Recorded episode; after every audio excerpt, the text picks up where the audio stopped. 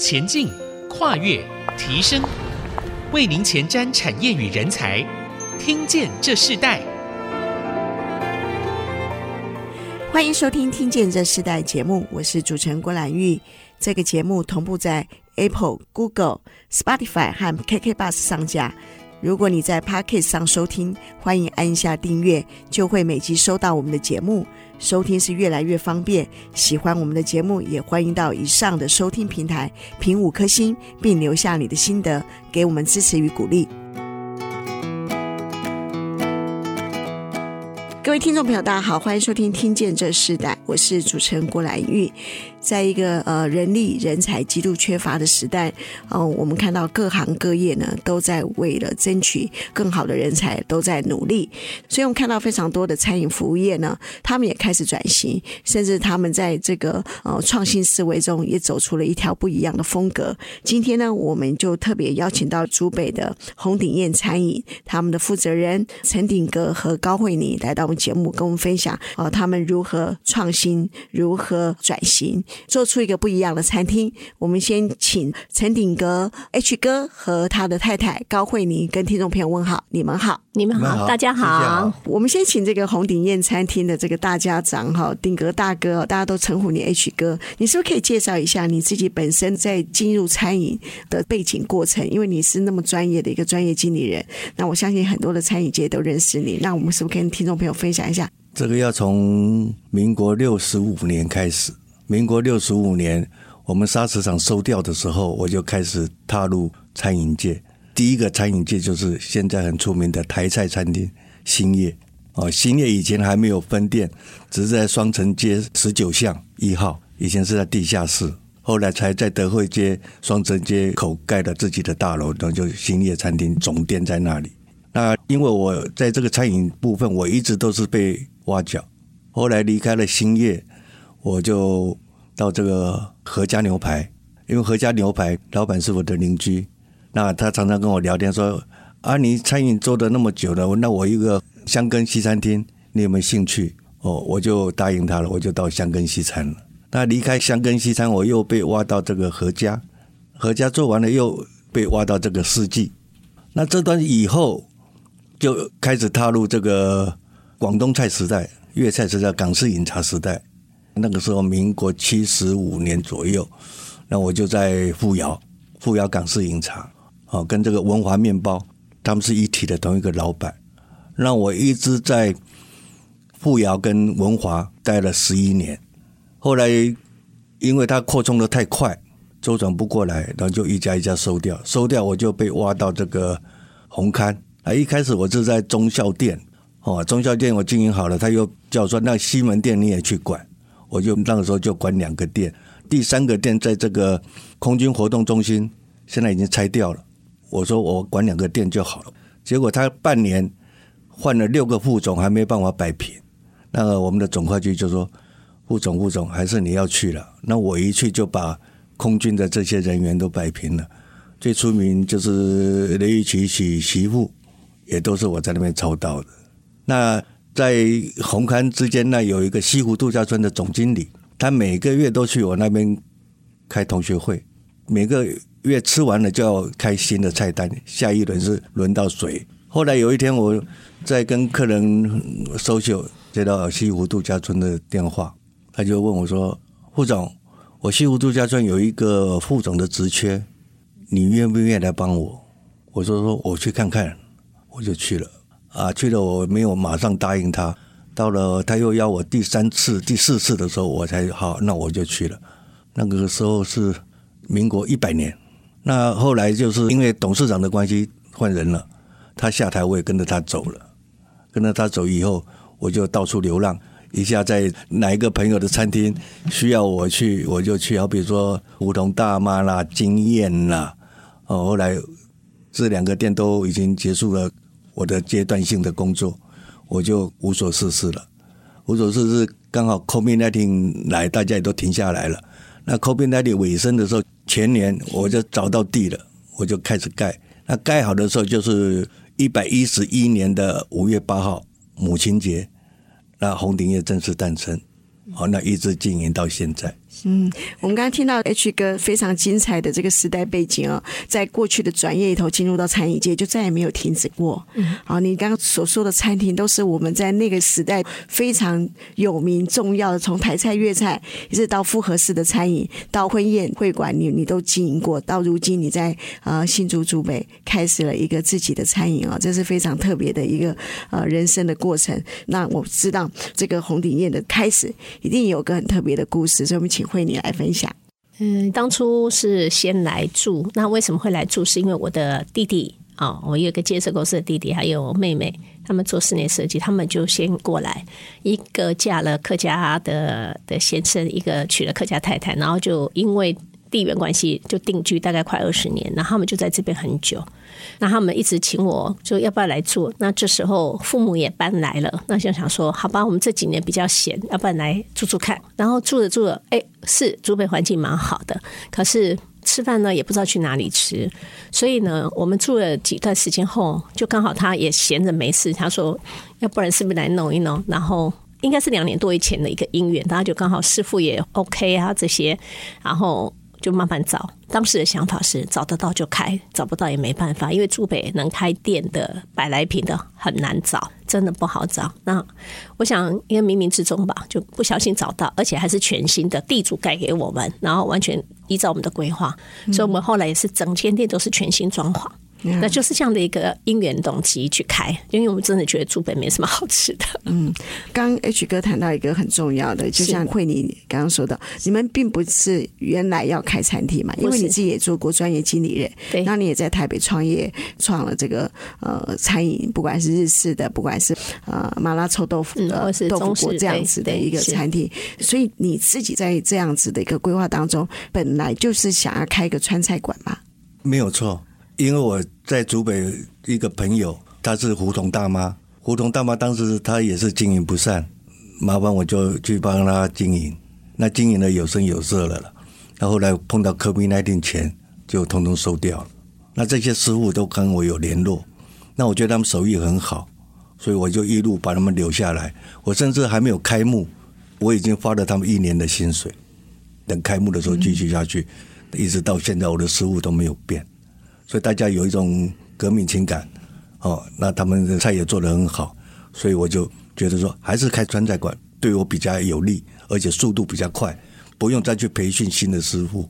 这个店也是以川菜为主，其实我还有客制化的菜。我很多科技业的大老板、半导体这些大老板，他们来只要说：“H 哥，我一个人人多少钱？你帮我配菜。”那帮他配菜就是私房菜，无菜单的。所以他们每一次来吃饭都很惊艳。这个东园医院的的院长他们都来吃饭，只会讲我一句话：“H 哥很讨厌呢，你每一次菜都不一样。”哎，因为在这个区域通做无菜单料理是蛮盛行的，但是真正要可以吃到客人的心理胃里哦，并不是一件容易的事情。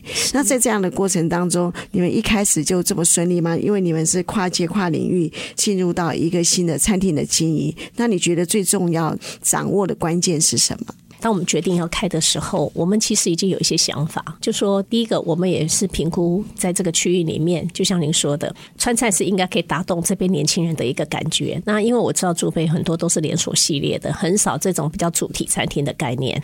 那我们当初就是想要做这样东西，而且刚好我们 H 哥也拿手。然后再来话，我们当初设立的时候是说，既然要做，那我们去掌握一些什么东西？我们觉得餐厅里面现在最重要环境整洁。重要，菜色要好，我们也要很重要。然后我们想要有温度，我觉得现在餐饮都比较没有温度。好，大家就是欢迎光临，谢谢光临，但人在哪里不知道，谁跟我谢谢，谁跟我欢迎不知道。那我觉得我们希望能够慢慢训练，我们本身没有问题，因为我们本来就在这个领域的，而且都是做了那么多年的生意。可是员工的部分，我们也就是往这个地方去栽培。那这也就是我们要掌握的一个重点。好，这是我们想要呈现的一个。他常说我们要三个第一，但这个讲的有点夸张了哈。但是这是一个期许啦，就是我们期许在往这个方面，就菜色第一，然后环境整洁第一，然后呢要有温度，要温度第一这样子。是，那你们想到要三个第一，一开始就这么顺利吗？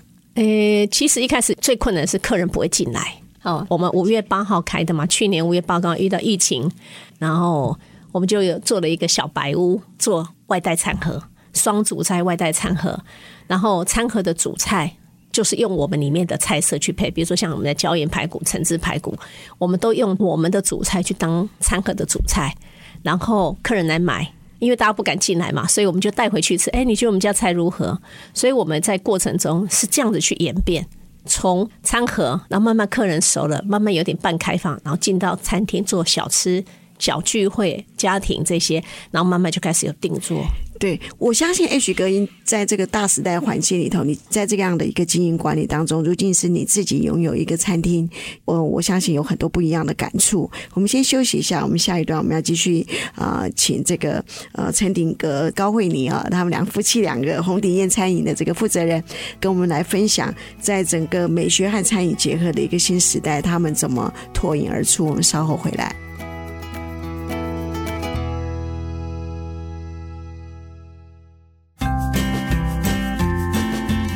欢迎回到《听见这时代》，我是主持人郭兰玉。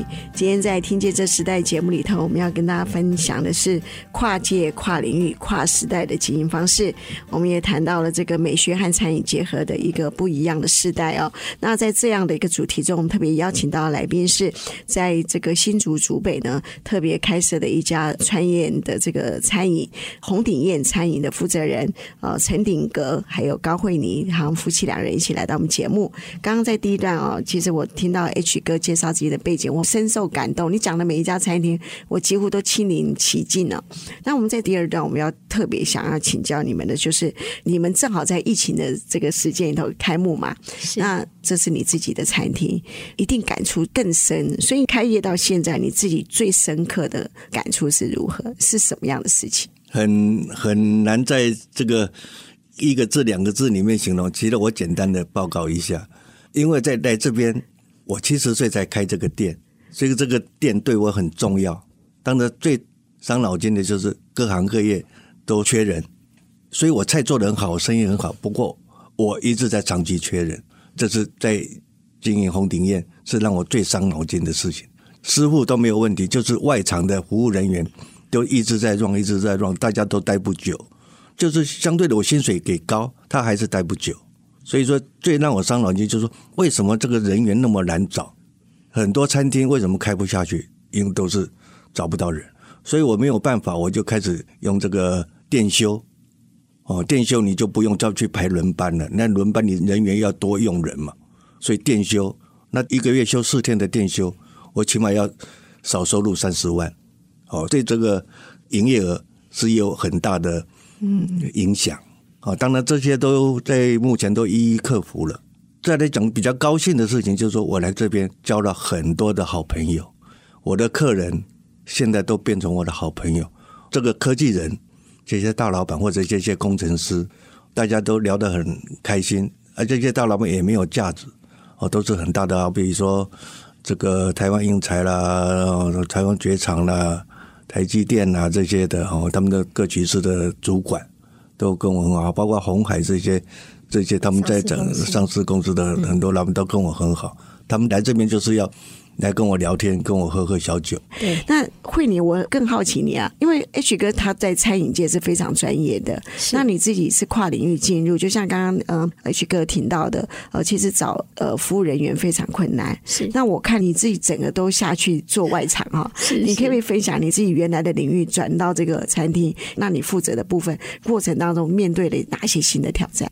呃，是这样的，因为其实我不是做这个领域的人，一向我都是坐办公室的。然后其实。我的背景很简单，我是从公务人员大概做了十年，我就自己自行离职，然后就开始转哈，然后从呃公务人员那转到了那个移民顾问公司做海外移民哈，然后我们自己开这个公司，那我自己开的，然后后来移民顾问公司因为一段历程发展以后已经比较失稳，就交给股东，我又。挑战到这个室内装修，然后室内装修大概因为是家人哈，我家一门大概都在做装修，大概做了几年以后，我就转战到房地产界。其实我一生的行业没几个，但跨得很大。好，那跨到餐饮是因为老公的关系，我就跨进来，尤其是红鼎宴。那我的不管是人脉，我的好朋友全部都在台北，我在这边其实是很寂寞的，然后也没地方去，每次买东西就往台北跑。那后来餐厅开了，我就比较没有办法分身，我就慢慢淡出社团。我个人已经在十几年前就当过会长了，好，我当了两年会长，我已经退了。那这段时间我就整个比较专心在红鼎宴。那我大部分都是负责外场，因为内场的部分我没有经验，因为那些菜色怎么管理、师傅这些我没有办法。那外场的部分就是比较牵涉到我过去，因为我是做业务出身的。那服务的部分我也可以搭上，所以我认为在外场部分，如果以工作内容，其实相较于以前我的工作，那难度实在是很低。但是呢，遇到一个问题就是人事的问题。呃，就像我们刚刚 H 哥说的，人一直很难稳定下来，即便你给的高薪，他还是三不五时就给你动一下，那你只好亲力亲为。整个亲力亲为，但我就学到很多是没错啊，就是比较专业性的东西我有学到，但是也发生了一个问题，就是以前我是坐办公室，但是现在是天天要站着，好，脚很酸，哦，然后呢腰很酸，时间又很长，好，然后很多事情你都必须亲力亲为，相较于我以前的工作，我真的是差很多，就是体能的部分。那唯一的优点就是。借机会减肥了，哈，就是好不容易就这样减下来了，也不用去减食物，就是你正常吃，但是它就是会减肥，哦，这是我觉得很好的收获。但是缺点就是好累，然后就觉得每天都很疲劳。嗯，那人事的问题不稳定，也是一个我们有问过很多竹北的朋友跟客人，其实他们公司都一直在缺人，不是只有我们，包括续集的老板，他们都是一样的问题。那这也是竹北。更特别的现象，其实缺工是一直都有，只是这边是比较科技人，台北比较商业，商业化餐厅多，大家跑来跑去，加减都偶尔还是有人。这边真的没人就是没人。嗯、我登了 Yes 一二三，我登快一年，连一个主动应征的都没有，一个都没有。然后你自己去配对，也不会接电话。是，我觉得这是服务业现在在这个时代面对的呃相同的问题。是，那我自己也看到很多的呃，真的要做服务业，尤其餐饮业，很多人不是因为他没有客人，是因为他真的是没有工作人员，所以他们干脆就停掉了这个，对，或者缩小，对，缩小。小那我觉得这是一个时代的转型。所以你们当初怎么去设定这个呃你们的菜色、你们的定位呢？好，这一点哈，这个菜色很重要。菜色就要迎合我们这个竹科的科技人，科技人都是很年轻，所以他们相对对辣有一个程度，市场很有关系。嗯，大家都说台北是天龙国，其实竹北才是真正的天龙国。他们只在乎菜好不好吃，不会在乎价钱。所以一般我的菜单拿出去，都会比一般的菜馆的价钱会多了一点五成。会比较高一点，因为我做的是精致，是专业。因为我每一道菜都经过钻研、经过研究，再去制作出来。所以你要把东西做好，你就要有很多的时间要专心，随时要改变那个口味。因为每一个人的口味都不一样，夏天跟冬天口味有时候不一样。夏天可能你要做重口味一点，冬天你就要轻口味一点。所以初衷就是说，要把这个菜做好。我就一直在研究说，这个菜要怎么做好。然后我这个环境要怎么弄，迎合这个企业主，他们可能都是请外国客人，他们需要包厢，所以我就设计了一个二十四个人的大包厢，那一个桌子可以坐二十四个人，然后还有小包厢，你十个人、十二个人、十六个人都可以去做，把这个场地应用的很灵活。嗯，那你在定价上面呢？定价就是看你食材，因为我是三三三一的制度。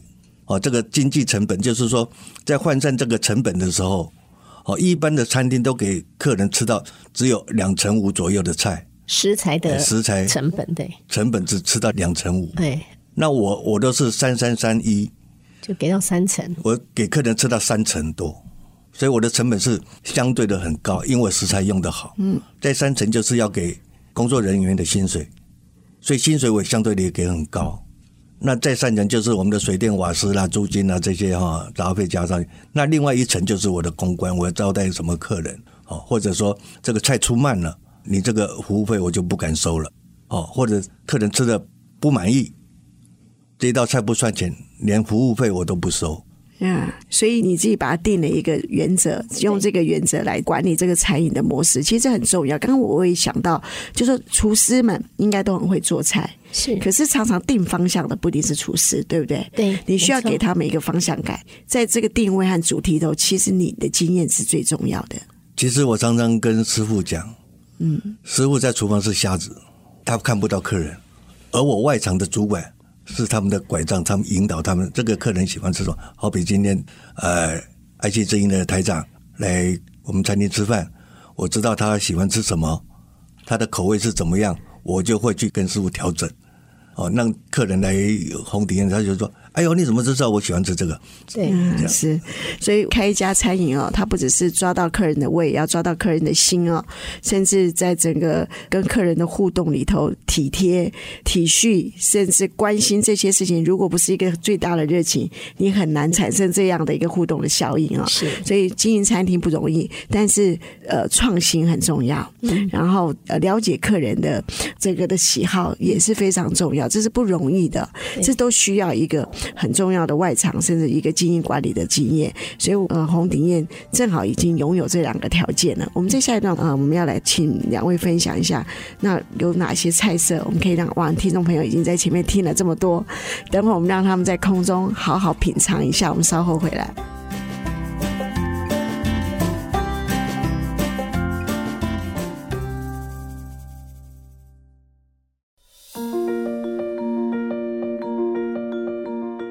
欢迎回到听见这时代，我是主持人郭兰玉。今天在听见这时代节目现场，我们邀请到来宾是红鼎宴餐厅的呃两位负责人陈鼎哥、陈大哥和高慧妮，他们夫妻一起来我们节目啊。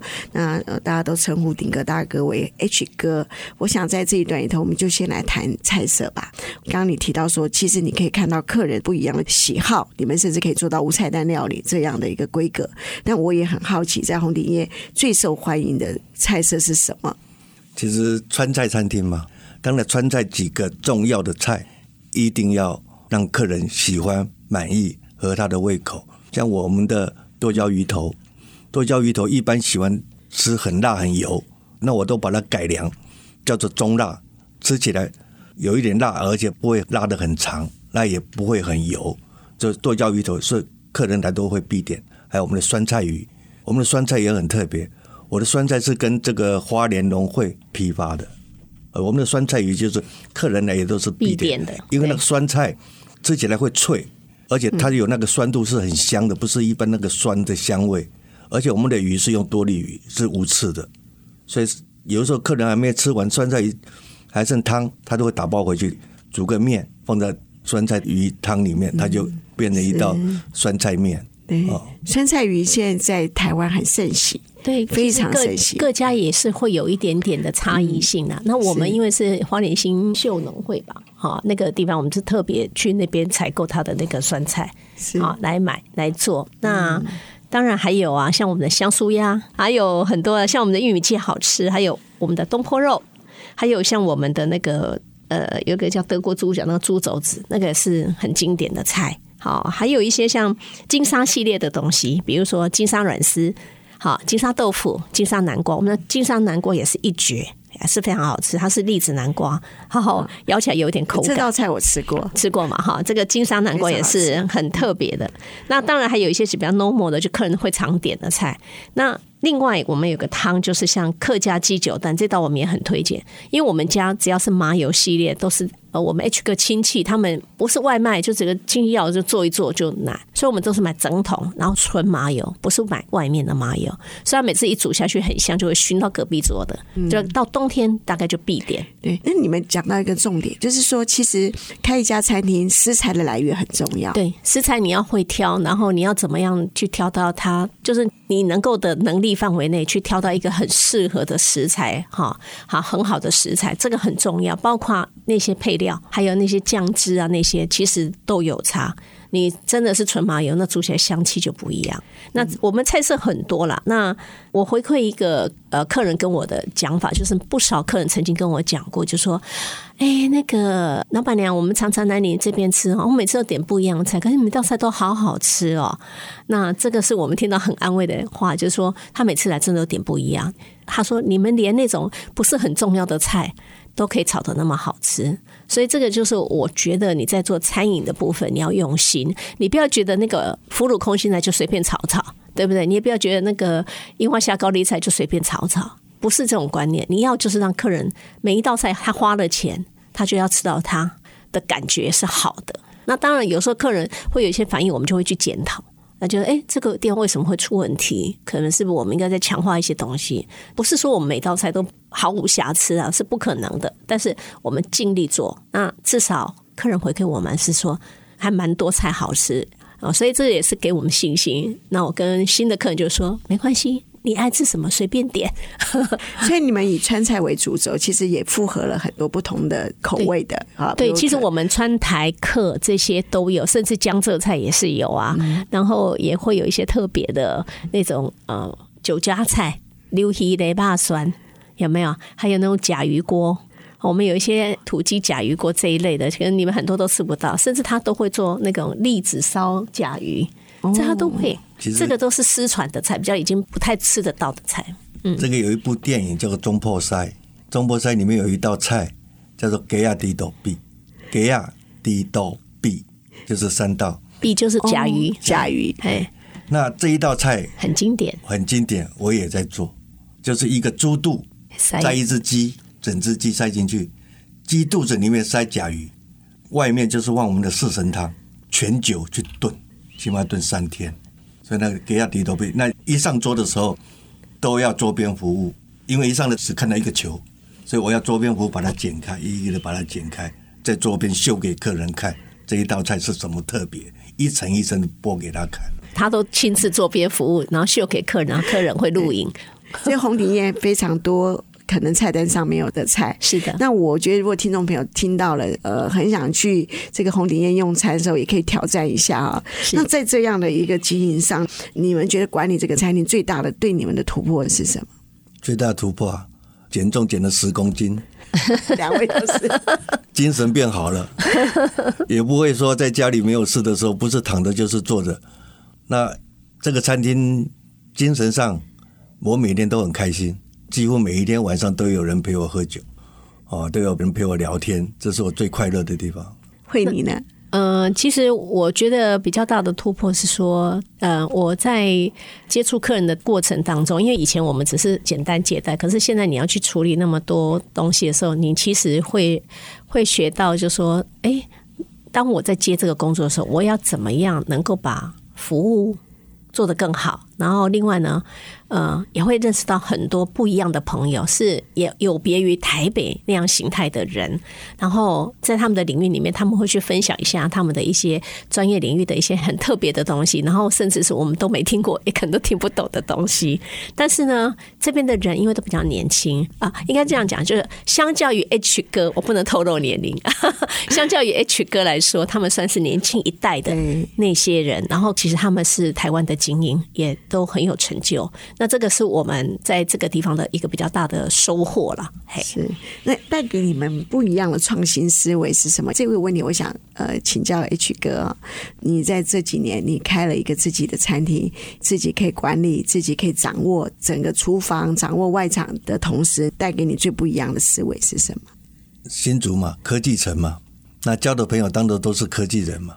半导体啦、设备啦、哦化工这些，来这边以前这些东西我都不懂，来这边变成好像很懂。每一个人只要他是哪一个行业，他是哪个科技、哪个公司的，我都可以聊上几句。比如封测啦、设备怎么样、半导体是什么啦，哦，那跟台积电这些老朋友在一起，什么一纳米、两纳米、三纳米，什么什么这东西，来这边学习很快。哦，所以这收获最大就是说，这科技我来到竹北，我才知道说。科技也是那么伟大，哦，这个半导体是那么伟大。我以前说哇，我会做菜，大家吃的很高兴，我也很伟大。对，梦想可以一起伟大哦。因为从餐饮跨足到这个呃科技人的生活圈，其实这也是一个在呃新竹县市最大的特色。最后呃一个问题要问呃慧妮的，就是呃红鼎宴如果用一句话来告诉听众朋友，这是一个什么样的餐厅呢？呃。这个有点突然间打结了，因为我想红顶宴，我们想呈现的是一个来这边能够有一个美食环境跟热情兼具的一个餐厅。然后呢，希望大家来这边吃饭的时候是一个非常轻松愉快的心情进来吃饭，然后非常的舒适满足的回家，这是我们希望的一个呈现。好，啊，也是呃我们自我期许的一个目标。是好的，我们今天非常谢谢红鼎宴的这个呃陈鼎哥、陈大哥和慧妮一起来跟我们分享你们在开办这个餐厅的过去所有的这个经验背景到你们的特色。那我相信许多听众朋友在这时候听到的时候，一定就想赶快拨电话 到这个餐厅来预定，不但是菜单上的，甚至是他们自己呃心中渴望的那道菜，也许都可以在红鼎宴里头发现。那我们也祝福这样的餐厅啊，可以在竹北带来一个不一样的科技人生活圈的饮食文化的开展。来红鼎宴餐厅不只是是用餐，来红鼎宴餐厅可以认识很多各行各业相关的好朋友。所以红顶业现在不是一个用餐的地方，它是一个交易的地方，交流平台，一个科技业他们交流的平台。那我们听见这时代就进行到这里，我们下次再见，拜拜，拜拜，谢谢，拜拜。